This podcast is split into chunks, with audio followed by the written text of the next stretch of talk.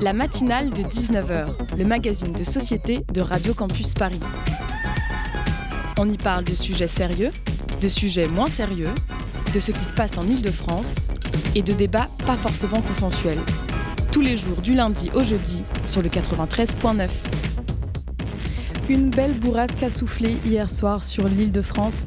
Une petite bourrasque de quelques secondes, assez pour renverser quelques poubelles, mais trop peu pour faire basculer notre métropole. Pendant ce temps, une bourrasque festive retournait les terres de l'Essonne, où la fête de l'UMA a craché des décibels et de l'espoir.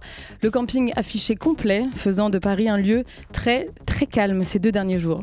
Cette bourrasque de gauche qui revient souffler chaque année à la rentrée des classes, quel bonheur. Mais récemment, il y a eu aussi des coups de vent fratricides, comme faire voler la patrouille de France au-dessus des supporters et des supportrices pendant l'ouverture de la Coupe du Monde de rugby il y a deux semaines. Un balai d'émissions de CO2 cher, inutile et tellement déplacé. Un peu plus tôt cette année, ce furent aussi le souffle coupé des retraites, le souffle coupé par le meurtre de Naël, le souffle coupé face aux chaleurs extrêmes, l'été le plus chaud jamais enregistré dans le monde depuis plus de 100 000 ans. Partout, on prend le vent, partout, ça souffle fort, mais partout, on répond en chantant, et les brutes voient nos luttes. Et à force de bourrasque, peut-être peut-on espérer faire pencher la balance, faire chavirer le plateau ou même changer de décor. C'est un édito court comme la bourrasque d'hier soir, court comme nos week-ends de fête, court comme on aimerait nos luttes, explosives et victorieuses. Alors, quel vent nous attend pour ces prochains mois? Quel souffle veux-tu que l'on prenne? On va les prendre ensemble, en tout cas toutes ces bourrasques plantées sur nos deux pieds, ensemble sur Radio Campus Paris qui fête toujours ses 25 ans, 25 ans d'antenne, de lutte, de fête, 25 ans de radio populaire et collective, alors pourvu que nos deux pieds tiennent le coup.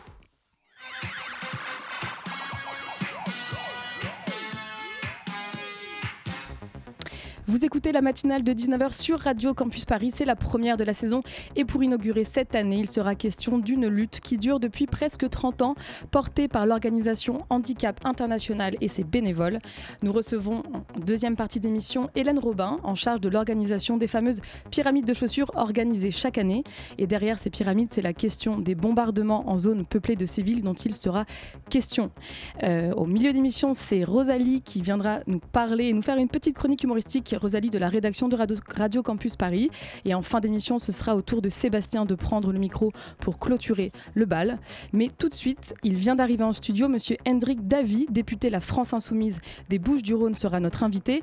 Ensemble, nous parlerons de la situation de l'université en France qui se privatise dangereusement, mais aussi des actus de son parti, La France Insoumise, des jeunes qui gueulent et des prix qui montent. Bref, c'est reparti pour une année de politique, de société et de culture sur le 93.9.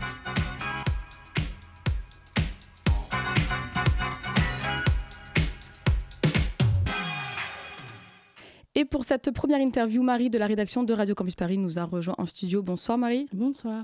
Et je vous le disais, il y a un instant, le député La France Insoumise, Monsieur Hendrik David des Bouches-du-Rhône, qui siège depuis plus d'un an euh, à l'Assemblée, est avec nous ce soir. Bonsoir. Bonsoir.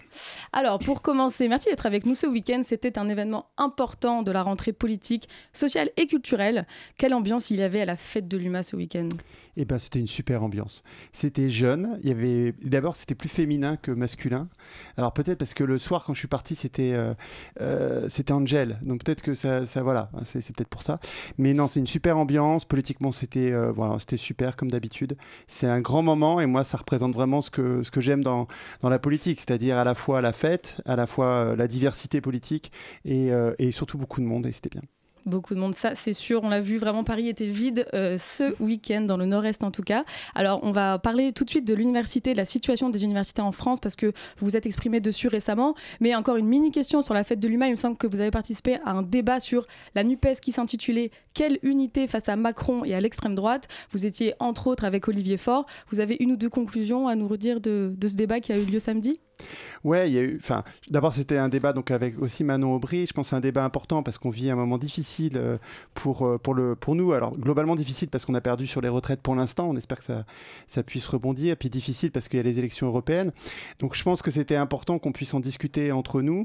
Et, euh, et ce qu'on s'est dit, hein, c'est que bah, finalement on a besoin absolument d'abord de, de, l'union et du rassemblement. J'aime pas trop le mot d'unité. Moi, je l'ai dit au débat. Je préfère le, le mot de rassemblement de, de la gauche et des écologistes et de voir l'unité comme combat et non pas l'unité comme contrat. Hein. c'est quelque chose que, qui me semble important. Et, et on a donc réaffirmé qu'on avait absolument besoin de ce rassemblement parce que c'est notre assurance vie. Moi, c'est ce que j'ai dit toujours par rapport au Rassemblement national. On, en reparlera peut-être dans la deuxième partie. Et comment bah, essayer d'avancer concrètement bah, Il faut que les jeunes bousculent d'abord tout ça. Donc c'est ce qu'ils font. Les jeunes écologistes, les jeunes insoumis, les jeunes de génération ont réussi à écrire un programme pour les européennes. Et moi, je les remercie. Peut-être qu'ils vont essayer de bousculer les appareils pour qu'on soit unis aux européennes. Mais même après les européennes, moi, je dis de toute façon, il faudra continuer au rassemblement. Et c'est un rassemblement euh, à la fois dans les luttes et puis un rassemblement dans les urnes. Il y a les deux. Et, euh, et je pense que voilà, il faut pas baisser la tête. De toute façon, on n'a pas le choix parce que si on baisse trop la tête et, euh, qu'on s'engueule au lieu de, se rassembler et d'avancer ensemble, je pense qu'effectivement, on va, on va vers un monde qui n'est pas, qui est pas souhaitable et qui n'est pas désirable. entre Marine Le Pen et le changement climatique, ça fait pas rêver. Effectivement, on y reviendra à la question des jeunes de, de la NUPES et, euh, et, la question de ces propositions qui ont été faites euh, très récemment par, par, justement tous ces jeunes des partis. Euh, juste, juste je suis aussi intervenu le lendemain, et je fais un peu de la pub aussi, je suis intervenu le lendemain à une émission de Fakir, donc, et qui a été très bien intitulée L'université, un hôpital comme les autres.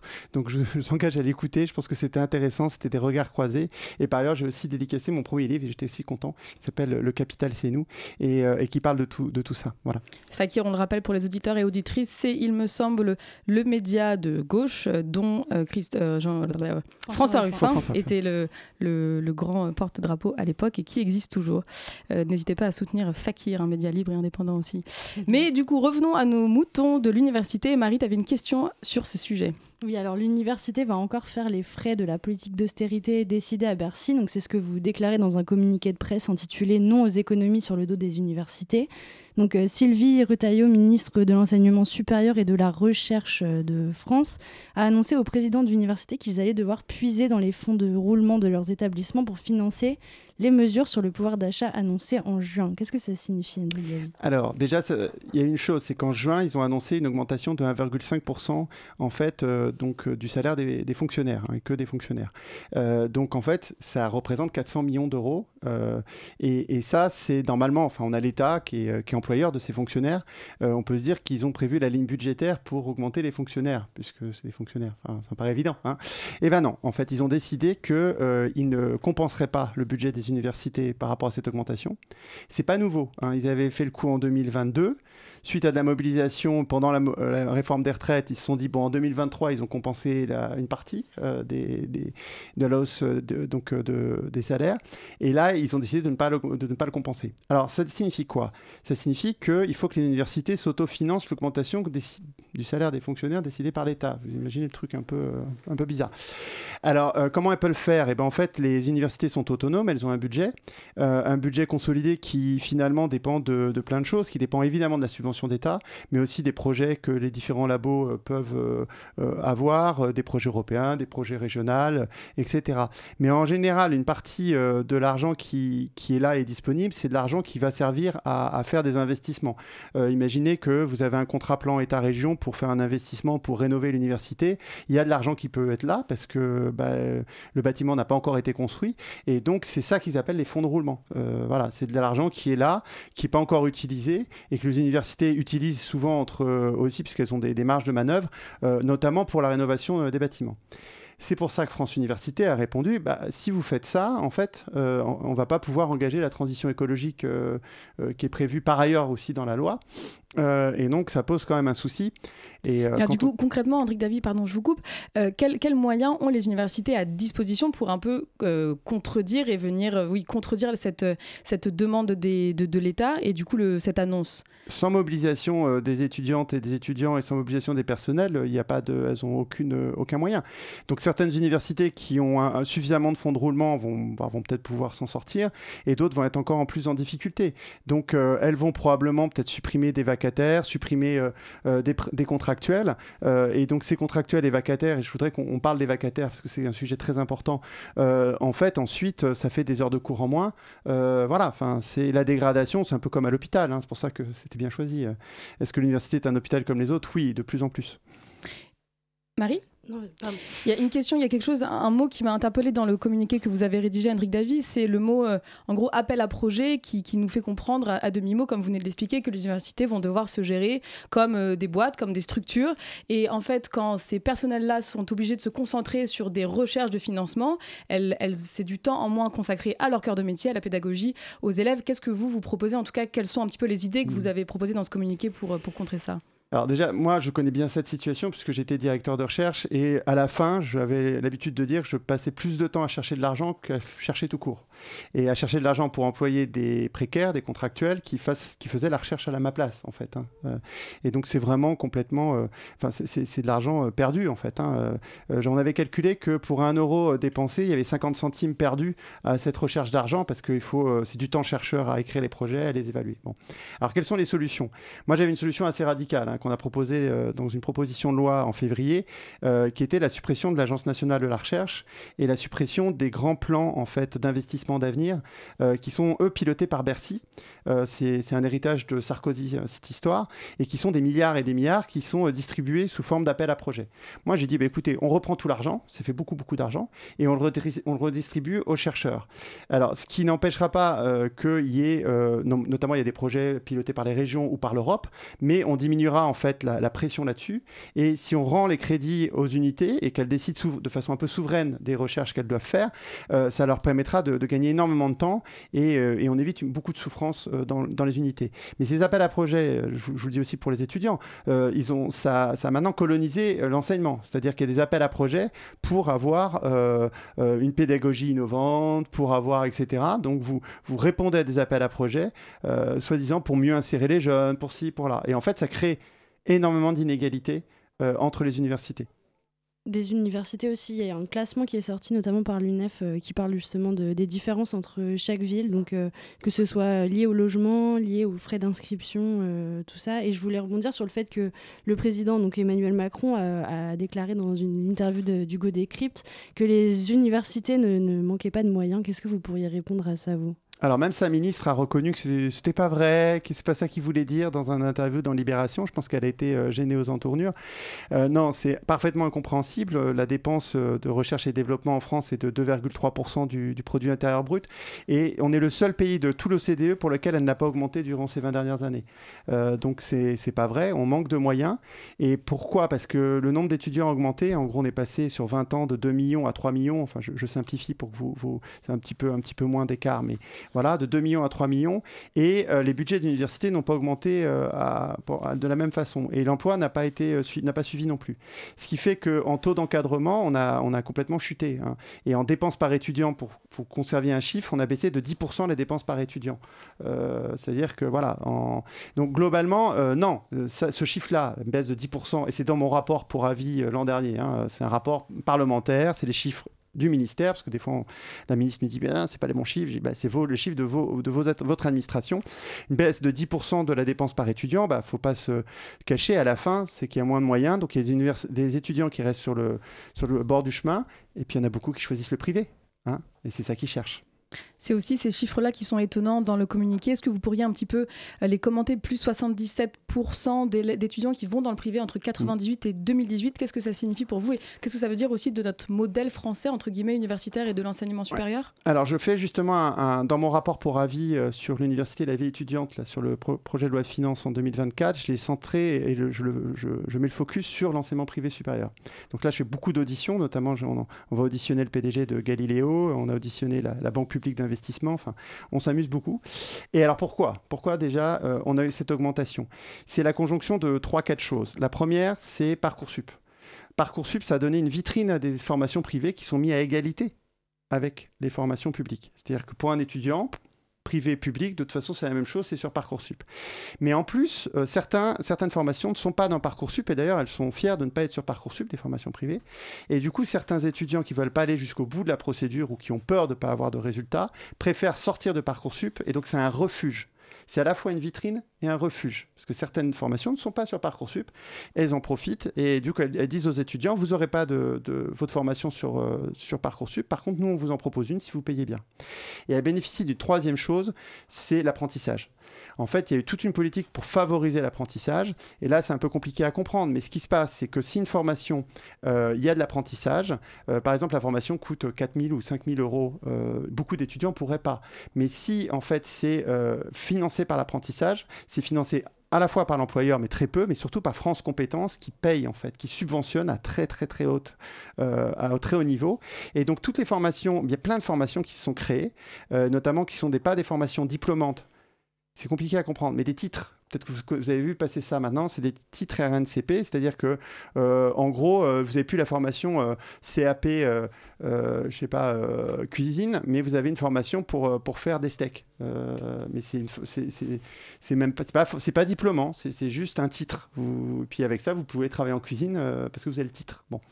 Et ça, ils ont multiplié, multiplié ce type de formation et ça permet finalement aux étudiants, oui, bah, ils sont en apprentissage et, tout le monde est content, sauf que ça coûte beaucoup d'argent aux contribuables. Euh, parce qu'il y a un déficit de 6 milliards pour France Compétences. Donc on refuse de donner de l'argent à l'université publique, etc. Puis on parle de 400 millions là, hein, qui manquent. Mais de l'autre côté, on, fait, on donne 6 milliards euh, qui, in fine, en fait, servent aux entreprises. Voilà. Et donc, euh, face à l'augmentation du nombre de ces formations dans l'enseignement euh, supérieur privé, euh, la ministre de l'Enseignement supérieur a annoncé la création d'un label pour apporter plus de transparence aux étudiants. Est-ce que vous pouvez nous expliquer un petit peu cette mesure? Alors, l'idée, c'est justement ce que je viens de vous expliquer. Entre une formation qui est diplômante, vous avez une licence, et donc vous avez des cours faits par des gens, enfin des enseignants qui normalement font de la recherche, et un titre RNCP où en fait c'est juste voilà, une compétence sur, sur quelque chose de très concret, euh, en fait, beaucoup de familles ne comprennent pas la différence. Voilà. Et donc, par exemple, ça, euh, le ministère de l'enseignement supérieur est un peu. Euh, euh, voilà, ils ne savent pas comment faire pour que les gens comprennent mieux ça. et c'est un peu une victoire du ministre du Travail, du ministère du Travail sur le ministère de l'enseignement supérieur. Et donc, l'idée, c'est de faire une plateforme qui explique mieux ça aux étudiants. Bon, en soi, pourquoi pas. Mais moi, ce que je propose, c'est que les, les titres, si c'est une formation professionnalisante, ça ne devrait pas être sur Parcoursup. Bon, je suis pour la suppression de Parcoursup. Mais, mais, mais première étape, ça fait deux ans qu'elles sont sur Parcoursup. Et, et, et ça pose un problème parce que du coup, beaucoup de gens croient qu'ils prennent un truc 3, bac plus 3 que c'est une licence et c'est pas une licence. Et en fait, ils sont envoyés euh, dans les entreprises, etc. Enfin, ce que vous êtes en train de nous dire, c'est que le gouvernement floute les lignes. C'est vraiment très étonnant. En tout cas, on fait une petite pause musicale sur Radio Campus Paris.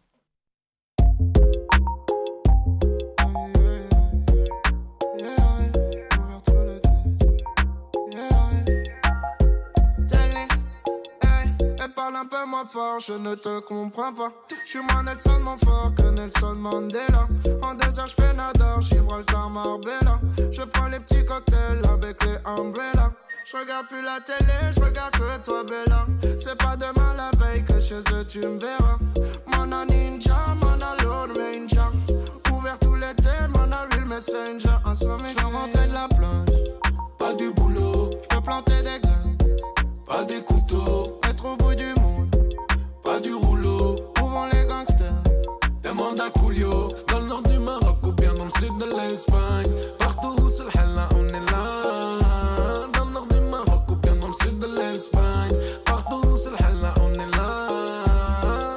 Ex-gros en trois quarts qui nique les trois quarts de la liste. Les petites erreurs du Nicky Beach, foot sous rosé, les plagistes. Rien à voir avec la VAR. Arrose même les cavistes. Un billet pour le pianiste, un salaire pour le guitariste. Dans mes onces, y'a plein de réponses pour ceux qui croient qu'ils me connaissent. Rennes, Bolos, que je croise pas à Mykonos. J'ai mis trois tombées sur la table et pour l'instant je me ménage. Avec Piga, tous les on fait danser vos connasses. Elle parle un peu moins fort, je ne te comprends pas. Je suis moins Nelson, mon fort que Nelson Mandela. En désert, je fais nadar, Gibraltar, Marbella. Je prends les petits cocktails avec les umbrellas. Je fais rentrer de la plage, pas du boulot. Je fais planter des graines, pas des couteaux. Être au bout du monde, pas du rouleau. Où vont les gangsters Demande à Coolio. Dans le nord du Maroc ou bien dans le sud de l'Espagne. Partout où c'est le on est là. Dans le nord du Maroc ou bien dans le sud de l'Espagne.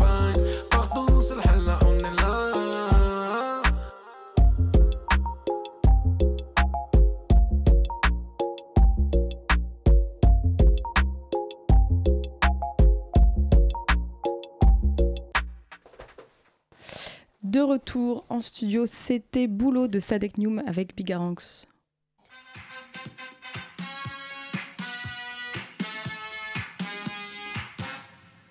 De retour en studio avec le député La France Insoumise, Monsieur Hendrik David des Bouches-du-Rhône, euh, après ce week-end festif à la fête de l'UMA.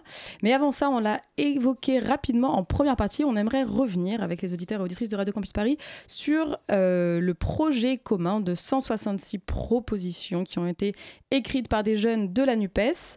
Euh, qui ont ils ont présenté pendant une conférence de presse le 6 septembre toutes ces propositions qui sont issues du programme de la NUPES de 2022. Euh, ma question, Hendrik Davis, est-ce que vous avez pris connaissance un petit peu de ce document Puis qu'est-ce que vous en pensez plus globalement? Euh, Il y a certains députés de la NUPES qui ont signé une tribune dans Libération pour dire qu'ils soutenaient cette initiative des jeunes.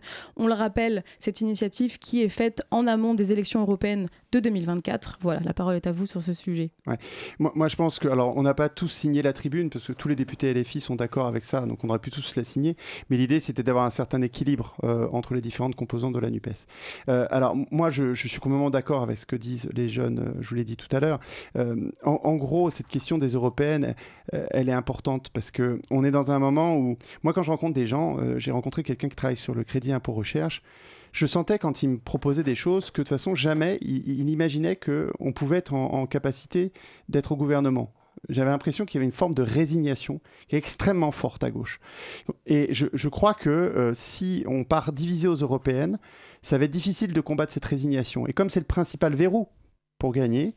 Euh, ça serait mieux si on était unis, parce que si, imaginons le soir des européennes, nous sommes devant le Rassemblement national euh, avec une liste unique de l'ensemble de la gauche et des écologistes, évidemment le récit sera plus facile et les gens, ça leur redonnera confiance. A contrario, si on est désunis, euh, donc euh, globalement, on risque de amplifier la résignation. C'est surtout cette, histoire-là. Donc évidemment, ce qu'ont voulu faire les jeunes écologistes, et les jeunes insoumis et les jeunes de génération, c'est démontrer que ce n'était pas un problème de programme. Voilà.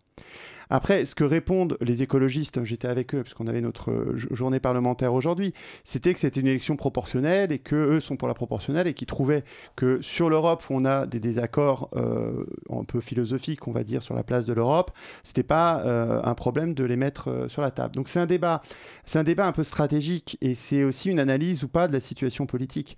Moi, je pense qu'on a un vrai risque d'arriver du, du Rassemblement national au pouvoir. Je pensais pas ça en 2017. Euh, je pensais pas ça en 2022.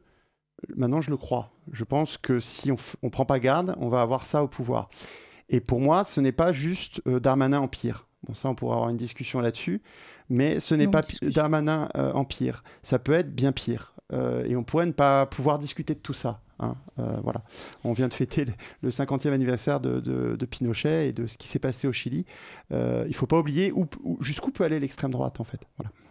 Vous, le disiez, euh, j'entends dans vos mots le, mot confiance, mais comment aussi on peut faire confiance à tous ces partis de gauche en on a, mis beaucoup, beaucoup d'espoir ces dernières années. Et il y a Fabien Roussel ce week-end qui dit Nous n'avons pas les mêmes priorités pour la France.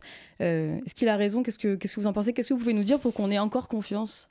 Non, mais je, je, pense que Fabien Roussel euh, fait de ce genre de sortie pour exister, voilà, pour exister médiatiquement. Euh, et, on l'a dit d'ailleurs, euh, ça a été dit par Clémentine, je crois, Autain, pendant cette semaine, je crois que c'était, je ne sais plus sur quel média. Bon, j'ai pas envie de rebondir parce qu'on remet un euro dans la machine de la division. Bon, très sincèrement, c'est pas mon sujet. il peut dire ce qu'il a envie de dire. Ce que je sais, c'est qu'il y a une aspiration très forte des Français à deux choses. Première aspiration, c'est à l'unité et au rassemblement de la gauche et des écologistes. Deuxième aspiration, c'est que cette unité, ça se fasse sur un programme de, rupture quand même. C'est ce qu'ils ont dit avec la présidentielle en 2022 et c'est le sens de la NUPES. Moi, si je retiens un livre aussi sur euh, le capital, c'est nous, l'idée c'est bah, d'expliquer pourquoi on a besoin d'en de, finir avec le capitalisme. Et, et donc cette ligne de, de, de, dresser un horizon écosocialiste à la fois désirable et de rupture et pas juste Hollande, parce que le retour de Hollande, ça fait rêver personne. Non. Même si fort, on l'aime bien, hein, enfin, il est sympathique. Mais personne ne veut le retour de cette gauche-là. Donc c'est ces deux choses-là, le rassemblement et une ligne de rupture, et je crois que c'est très fort dans le pays. Voilà. Changeons un tout petit peu de sujet. Euh, les prix qui montent, l'inflation, les salaires qui voire qui stagnent, pardon, voire qui diminuent.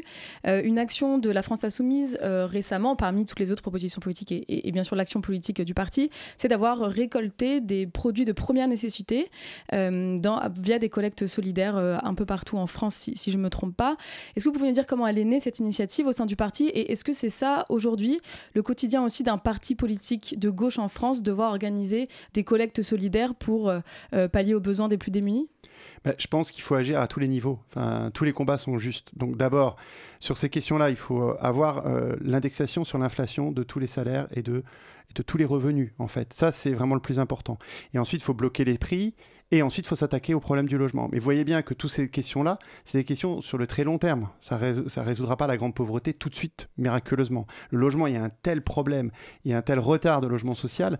Euh, voilà. Donc, il faut aussi faire des euh, politiques d'urgence. Moi, je suis attaché au fait que ça, peut être, ça doit être mis en œuvre d'abord et avant tout par les associations qui sont spécialisées là-dedans, les Restos du Cœur, le Secours Populaire, mais que des militants politiques, et c'est ce qu'on a choisi, nous, à la France Insoumise, viennent en, appui à ces associations euh, pour, euh, pour donner la main, euh, comme nous, voilà, on l'a fait aussi sur les retraites. On est, voilà, les, je pense qu'il faut être partout, voilà. Et donc, quand on a des militants qui souhaitent le faire, bah, il faut le faire. Enfin, il faut pas s'interdire. Ce matin, une actu très très chaude ou très fraîche, ça dépend comment vous vivez le matin, mais en tout cas, Manuel Bompard, le coordinateur de, de la France Insoumise, a indiqué que LFI ne participerait pas à la présentation de la planification écologique qui a eu lieu ce matin sous l'égide d'Elisabeth Borne. Est-ce que vous pouvez expliquer rapidement aux auditeurs auditrices pourquoi vous avez refusé, en tout cas votre parti a refusé d'y aller, et euh, le fondement de cette position selon vous? Bah, c'est toujours compliqué. Quand le président de la République nous sort des, trucs, euh, voilà, euh, des grands, euh, des grands moments dont on sait qu'en en fait, il ne sortira rien parce que foncièrement, foncièrement, en fait, il est dans une logique d'attaque des services publics, une logique d'attaque des salariés.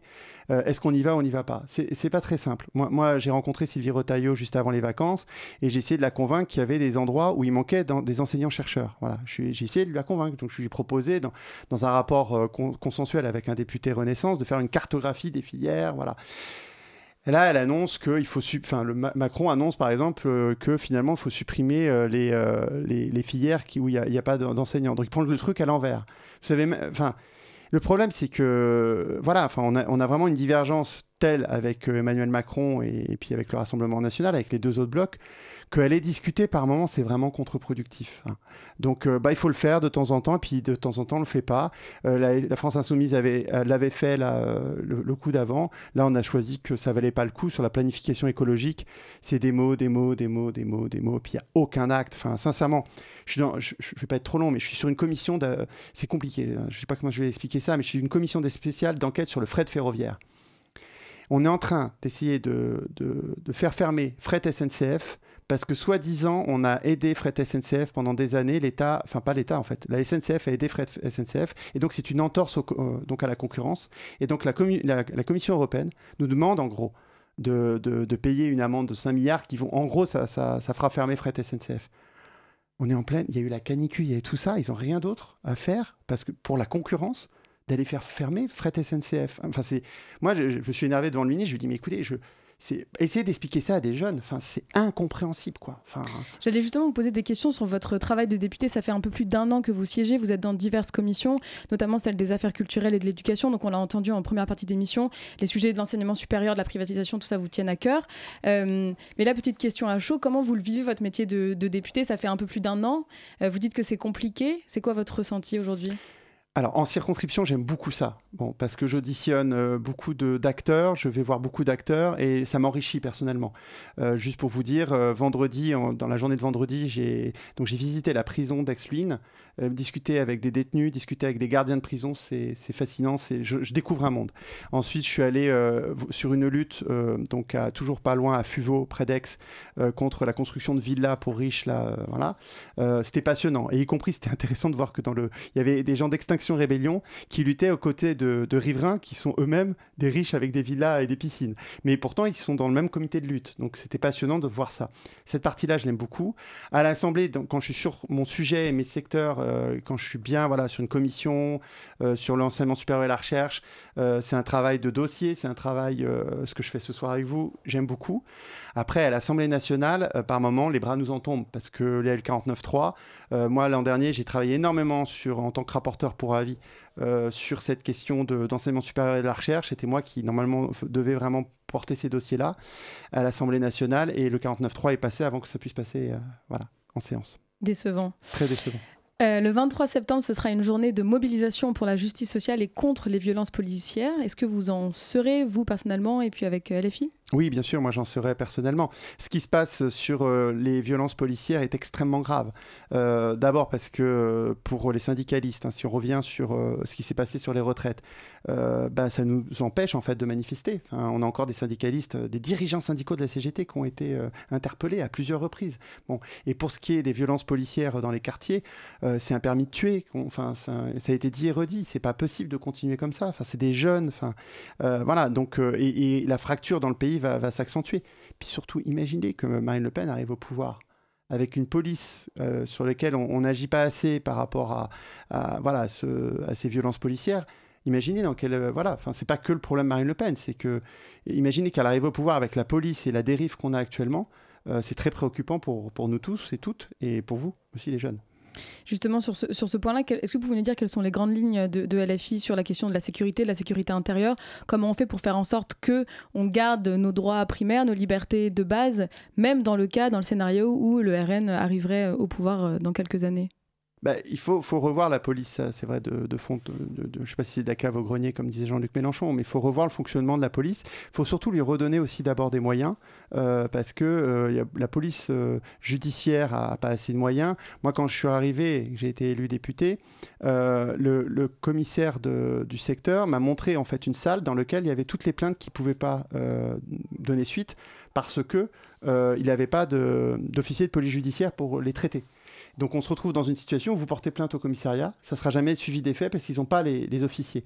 Donc moi je suis quand même pour dire qu'on a besoin de moyens dans la police, mais je préfère que ce soit des moyens pour traiter les plaintes, des moyens pour enquêter, plutôt que juste euh, d'essayer d'avoir des gens, euh, parce que ça c'est la doctrine actuelle, euh, qui soient sur le terrain et qui fassent du flag, et donc qui s'en prennent aux sans-papiers, qui s'en prennent à ceux qui fument du, du, du hash. C'est pas très, très, très intéressant en fait. Mais on a réellement besoin quand même de moyens dans la police. Typiquement à Marseille, moi je suis député de Marseille. Le, trafic d'armes, ça fait des années qu'on dit que c'est très grave ce qui se passe. Et ben là, il y a des morts tous les jours presque. ça devient un enfer. Enfin, on n'est pas encore au Mexique, mais ça devient un enfer. On a envie de vous poser encore beaucoup de questions. Il nous reste 2 minutes 30. Moi, j'ai envie de poser une question sur votre dernière proposition de loi. Si je ne me trompe pas, c'était en juillet dernier. La proposition de loi visant à limiter la pollution générée par l'activité des navires de croisière et des yachts. Moi, ce genre de, de, mesures un peu radicales et en même temps tellement évidentes, ça, me plaît. Est-ce que vous avez le soutien de votre parti et de votre union sur ces thématiques? Est-ce que c'est dur de pousser ces, ces propositions très très concrètes? Alors la version en plus qu'on a déposée n'était pas, pas, radicale. Moi je suis pour la fin du croisiérisme, mais je suis pour l'organiser. Mais là dans la proposition qu'on a faite, d'ailleurs on a, on a découpé la, proposition de loi en deux. Là c'est la première partie. La deuxième partie, ça sera la, aller vers la, plus radicale. Plus radicale. Mais la première partie c'est d'abord taxer et euh, faire des choses très simples. C'est que euh, le diesel soit, soit taxé comme l'essence, enfin ce genre de, choses très simples et, en gros du, du pollueur-payeur. C'est rien de révolutionnaire. Mais par contre, pourquoi on n'a pas fait la deuxième partie? C'est intéressant de savoir. C'est que je discute avec mon collègue Mathias Tavel qui est député de Saint-Nazaire. Et à Saint-Nazaire, il y a les, euh, chantiers navals.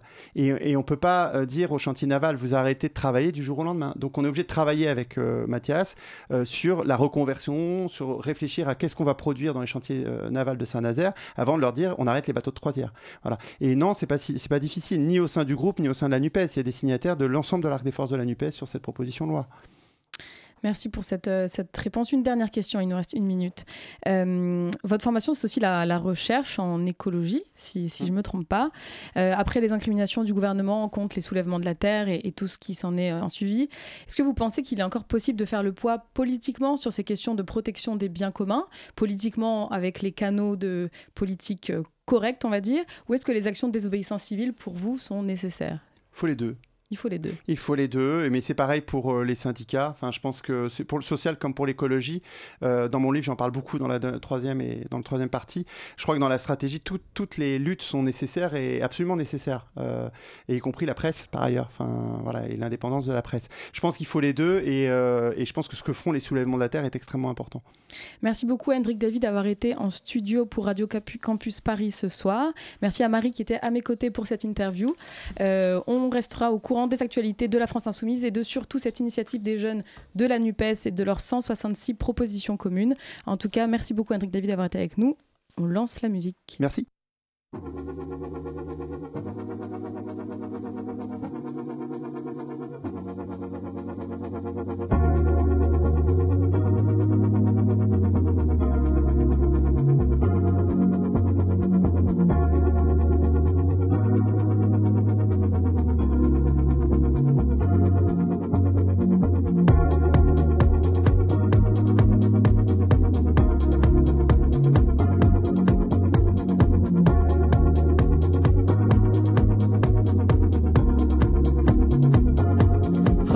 Combien de jours, voilà combien de nuits, voilà combien de temps que tu es reparti. Tu m'as dit cette fois c'est le dernier voyage. Pour nos cœurs déchirés, c'est le dernier naufrage. Au printemps, tu verras,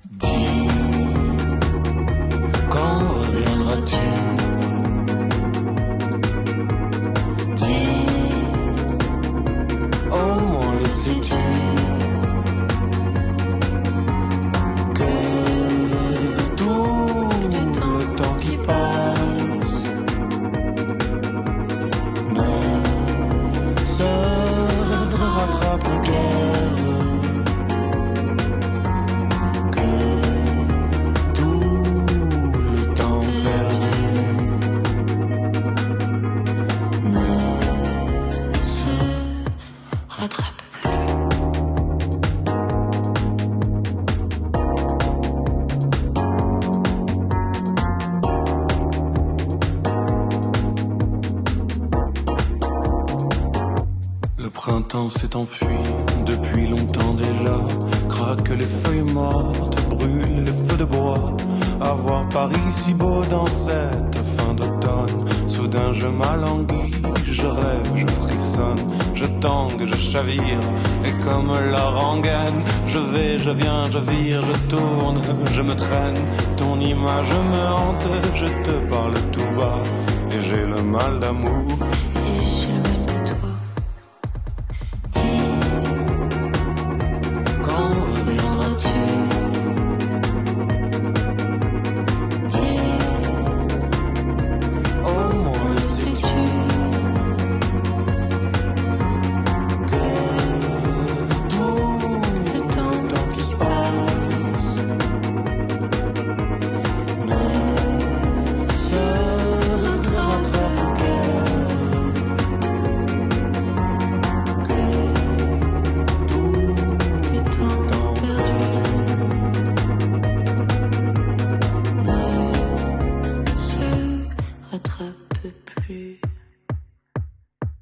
J'ai beau t'aimer encore, j'ai beau t'aimer toujours, je n'ai beau n'aimer que toi, j'ai beau t'aimer d'amour. Si tu ne comprends pas qu'il te faut revenir, je ferai de nous deux mes plus beaux souvenirs. Je reprendrai la route,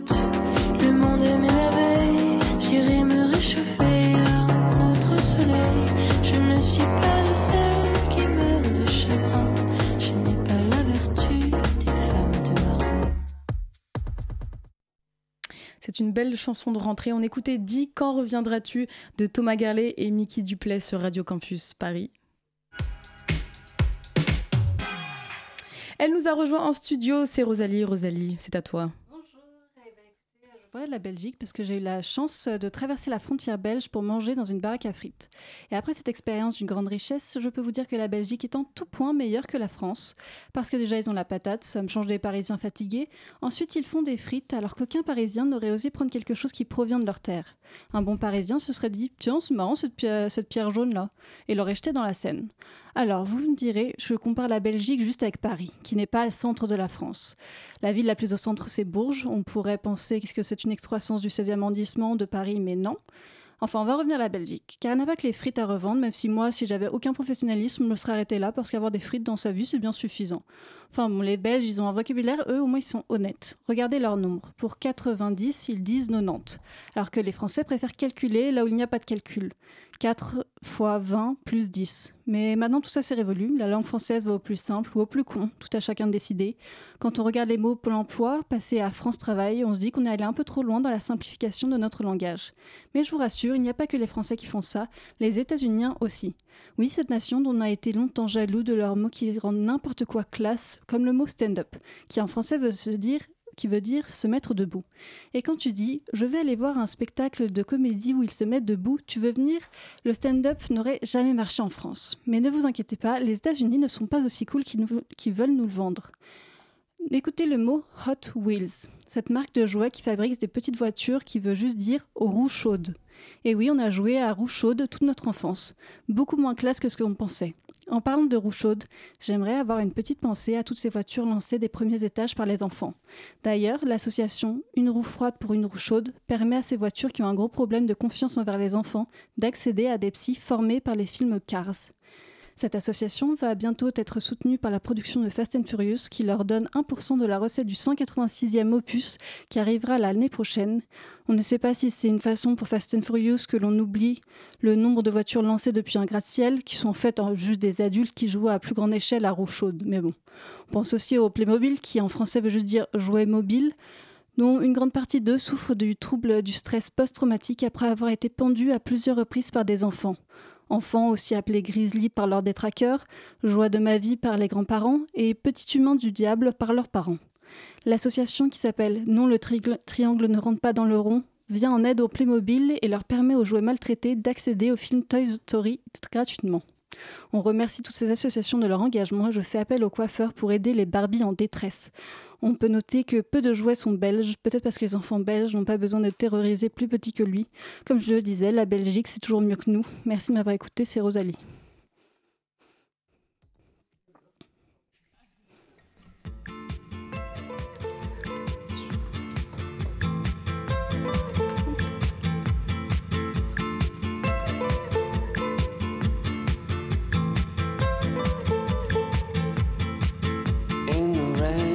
Swept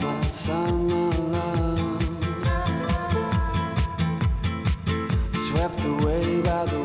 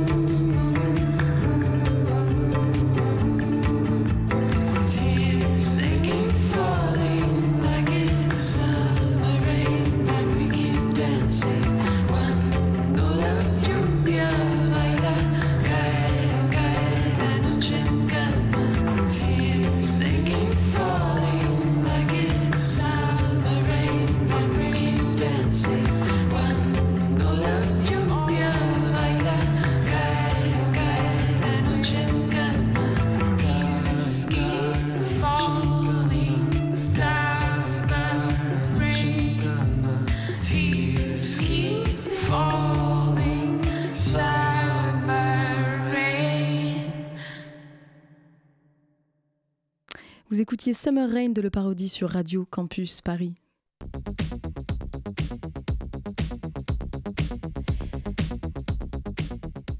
Elle est restée avec nous en studio, c'est Rosalie, elle sera avec moi pour la suite de cette émission. Et elle ne nous a pas rejoint en studio mais c'est par téléphone que nous sommes connectés avec Hélène Robin. Bonsoir, est-ce que vous m'entendez?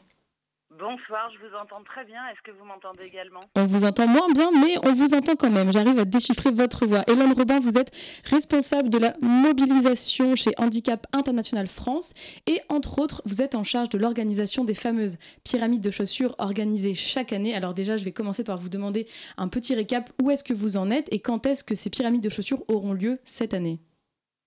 Alors on est complètement dans la dernière ligne droite. Elles auront lieu à Paris, Lyon et Nice, mais on va zoomer ensemble sur Paris. Euh, donc elles auront lieu euh, samedi 23 euh, septembre pour le grand public, mais c'est intéressant de rappeler que le 22, on accueille des scolaires qui viennent s'informer sur la mobilisation citoyenne et l'importance de leur engagement. Quand vous dites scolaire, Hélène, est-ce que vous pouvez nous dire un petit peu quel niveau de, primaire, secondaire ou enseignement supérieur? Les deux. En fait, on a euh, du primaire, du secondaire, du, du secondaire pardon, et euh, des étudiants, effectivement. Le nombre euh, de ces victimes, il a, grimpé, alors des victimes de bombardements en zone euh, civile, il a grimpé en flèche en, 2022 avec 83% de victimes supplémentaires. Et c'est un chiffre déjà énorme. Mais est-ce que cette croissance du nombre de victimes, elle s'accompagne d'une sensibilisation chez les citoyens, citoyennes qui est plus grande? Et justement, est-ce que vous pouvez peut-être nous dire ce qu'il en est chez les enfants, les scolaires et les étudiants? Alors, on essaye de s'adapter à tout public. Donc, chez les scolaires, on essaye de leur parler des actions que nous menons, surtout auprès des victimes, euh, pour qu'il y ait un regard positif sur l'action de handicap international et pas trop euh, leur euh, envoyer au visage cette réalité sordide des pratiques dans les conflits actuels.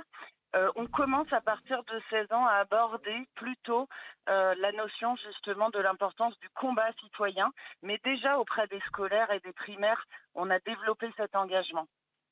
Alors, merci beaucoup pour cette, réponse. Une des raisons pour lesquelles votre mobilisation cette année, elle est particulièrement importante, c'est qu'en novembre dernier, 83 États ont signé la déclaration de Dublin pour limiter drastiquement l'usage des armes explosives en zone peuplée.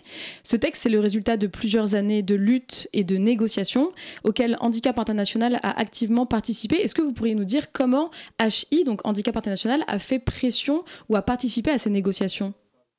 Alors justement, qui est important de comprendre, c'est le mécanisme du plaidoyer.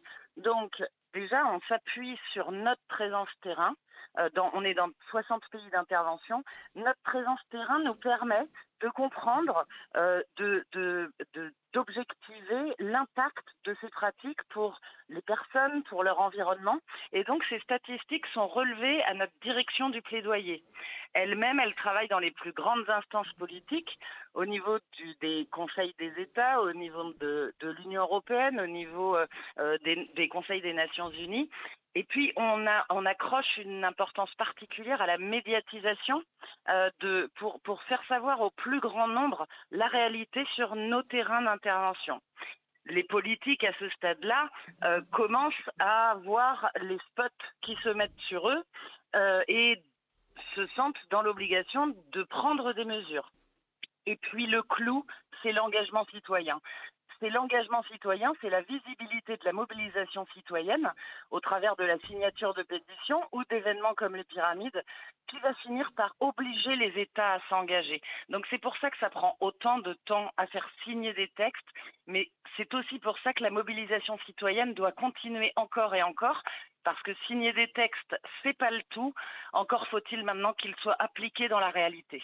Ok, donc si, euh, si je, comprends bien, ce que vous dites, c'est que la mobilisation citoyenne, ça arrive en fin de cycle, quand les politiques sont déjà un peu impliquées et que leur, la visibilisation et la médiatisation de ces mobilisations citoyennes va obliger les politiques à euh, agir. Mais du coup, est-ce que c'est pas une lutte, euh, alors permettez-moi des mots un peu plus crus, mais une lutte un peu vaine? Parce que ça fait 30 ans que cette mobilisation, elle existe, menée par Hachi. Est-ce que c'est pas vain d'essayer d'empêcher les bombardements en zone peuplée, alors que par exemple cette année on a euh, le plus grand pays du monde qui envahit, euh, qui envahit son voisin. Est-ce que ce ne sont pas des enjeux aussi qui finalement dépassent les citoyens et les citoyennes? La Syrie, ça fait 12 ans que ça dure.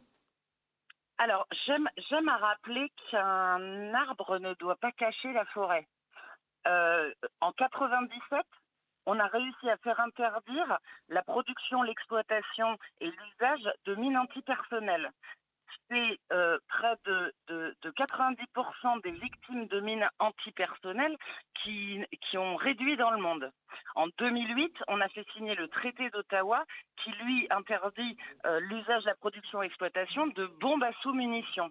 Ici, pour donner des chiffres clairs, ce sont 178 millions de bombes à sous-munitions qui ont été explosées, qui ont été détruites dans les stocks des États.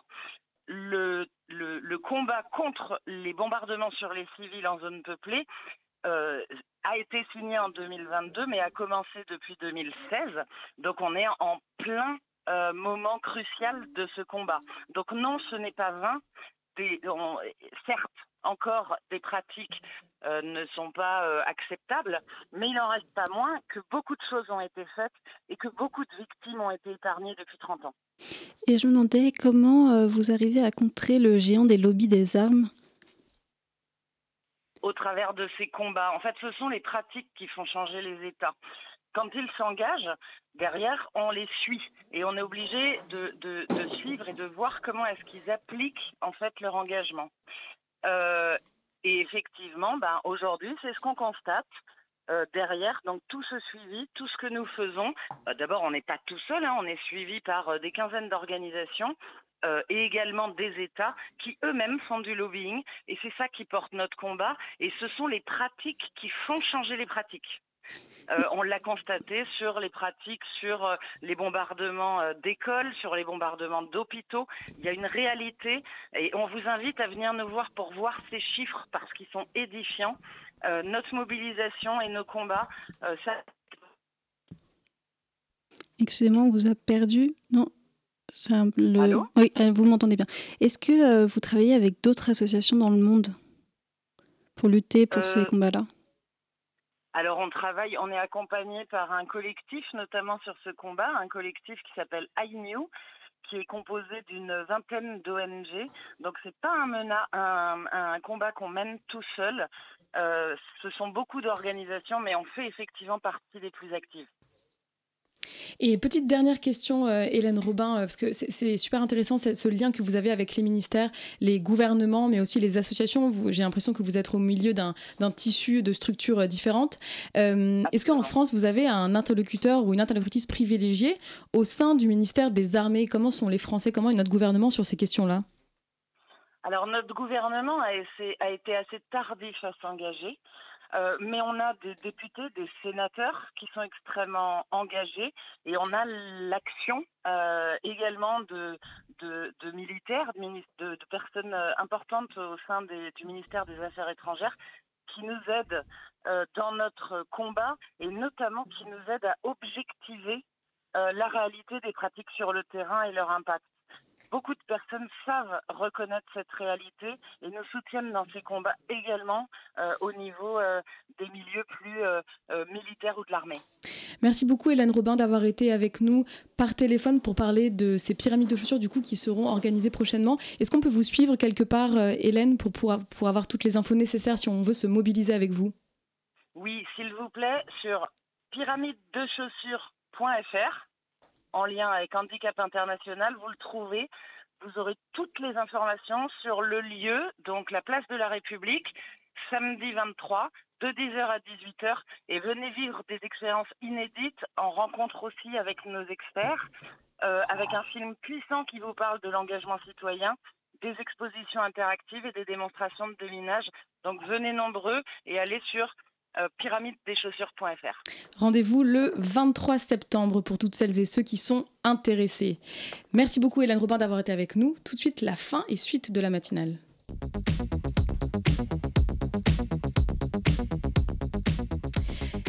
Et tout de suite en studio, c'est Sébastien.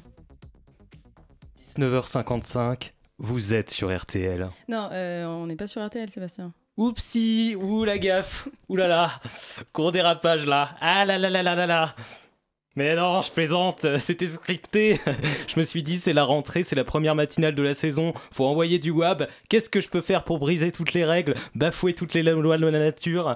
C'est dur à dire. Casser les murs de la maison des initiatives étudiantes? Eh ben, je vais dire un autre nom de radio qui ressemble vite fait, mais en fait, non, pas du tout, parce que c'est pas celui-là. Surprise Oh là là, c'est donc ça être anti-système. Que c'est bon d'être un maxi-tug qui passe outre les conventions, mais que c'est bon non, mais en plus, c'était pas crédible que je confonde les deux radios parce qu'il y en a une qui est plutôt de droite et l'autre qui est plutôt utile. Il y a radio très lassante et puis il y a radio carrément pas, quoi. Sans transition, j'ai toujours rêvé de dire ça. Sans transition, selon une étude réalisée par l'association d'aide alimentaire COP1 et l'institut de sondage IFOP, quasiment la moitié des étudiants et des étudiantes en France ont déjà sauté un repas par manque d'argent et la moitié de celles et ceux interrogés ont déjà renoncé à acheter certains aliments. Bah alors, ça ouin Alors qu'à Monoprix, vous avez un festin gastronomique pour le prix très abordable de 7,20€ qui s'appelle un vieux paquet de Kinder Bueno? Bon alors écoutez les glandouillos, pour, pour bouffer, faut bosser. Ça, c'est la première chose. Ouais, bon, il n'y a pas de deuxième chose en fait. Donc j'espère que ça a charbonné dans la sueur des enfers cet été, les jobs d'été, les petits boulots, les stages, les services civiques. Parce que je rappelle que ce qui est épanouissant dans la vie, c'est quoi? La créativité, les passions, les arts, MDR. Les relations sociales, MDR, la famille, l'amitié, l'amour, MDR, mais à la fin, non, c'est le travail par tous les diables. 24 heures par jour, 48 heures par nuit, 152 heures par semaine, jusqu'à 67 000 ans à bosser, bosser, bosser, bosser, bosser, bosser. Ça, c'est éclaboussant de bonheur. Je l'ai lu dans la section Notre projet sur mon site internet préféré de tous les temps que j'ai mis en favori, www, ça veut dire work, work, work, .enmarche.fr. Anecdote, cette, section existe vraiment sur le site. Je suis un fan inconditionnel de travail. J'ai un poster de la valeur travail dans ma chambre, dédicacé par tous les membres du gouvernement et tous les gens qui écrivent des publications sur LinkedIn en commençant par cher réseau, virgule. Sauf que je vois jamais ce poster puisque je suis jamais dans ma chambre puisque je travaille, bon sang! Le travail, c'est comme la langue, la culture, les lois, les institutions, la démocratie, la liberté et tout plein d'autres notions qu'on retrouve dans le même sac fourre-tout. C'est le fameux fondement de la société. C'est bien pratique ce truc de fondement de la société parce que à chaque fois que j'entends je sais pas qui dire ça en interview, c'est pour justifier le caractère indispensable de tout et n'importe quoi. Les tringles à rideaux, c'est le fondement de la société.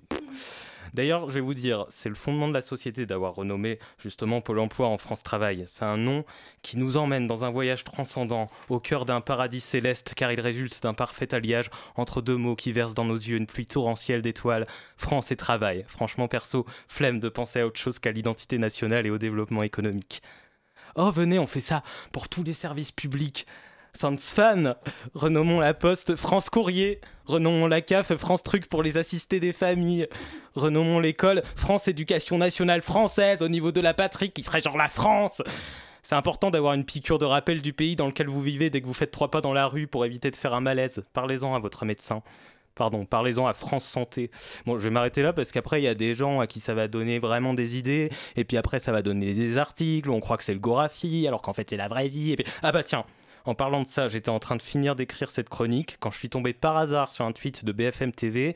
Face à l'inflation alimentaire, Olivia Grégoire, qui pour rappel est bien évidemment la ministre déléguée chargée des petites et moyennes entreprises du commerce, de l'artisanat et du tourisme, elle, ça se voit, elle a fait son petit marché en piochant des trucs au pif dans le panier à fondement de la société et abracadabra, ça donne une ministre. Bref, donc face à l'inflation alimentaire, Olivia Grégoire préconise des cours de cuisine à l'école. Belle avancée, je vous laisse méditer là-dessus. Ouh là merci Sébastien. Il y avait beaucoup de R, beaucoup de, beaucoup de choses, comme dans cette émission. C'était la première de l'année. Merci à tous les invités, Hendrik Davy, et merci également à Hélène Robin qui était en studio avec nous. Merci à Rosalie et Sébastien qui est toujours avec nous en studio et aux personnes qui ont préparé l'émission. Mais la soirée n'est pas finie sur Radio Campus Paris puisqu'on a Justine de l'émission The Beat, The Culture. C'est bien ça? De quoi vous allez nous parler ce soir?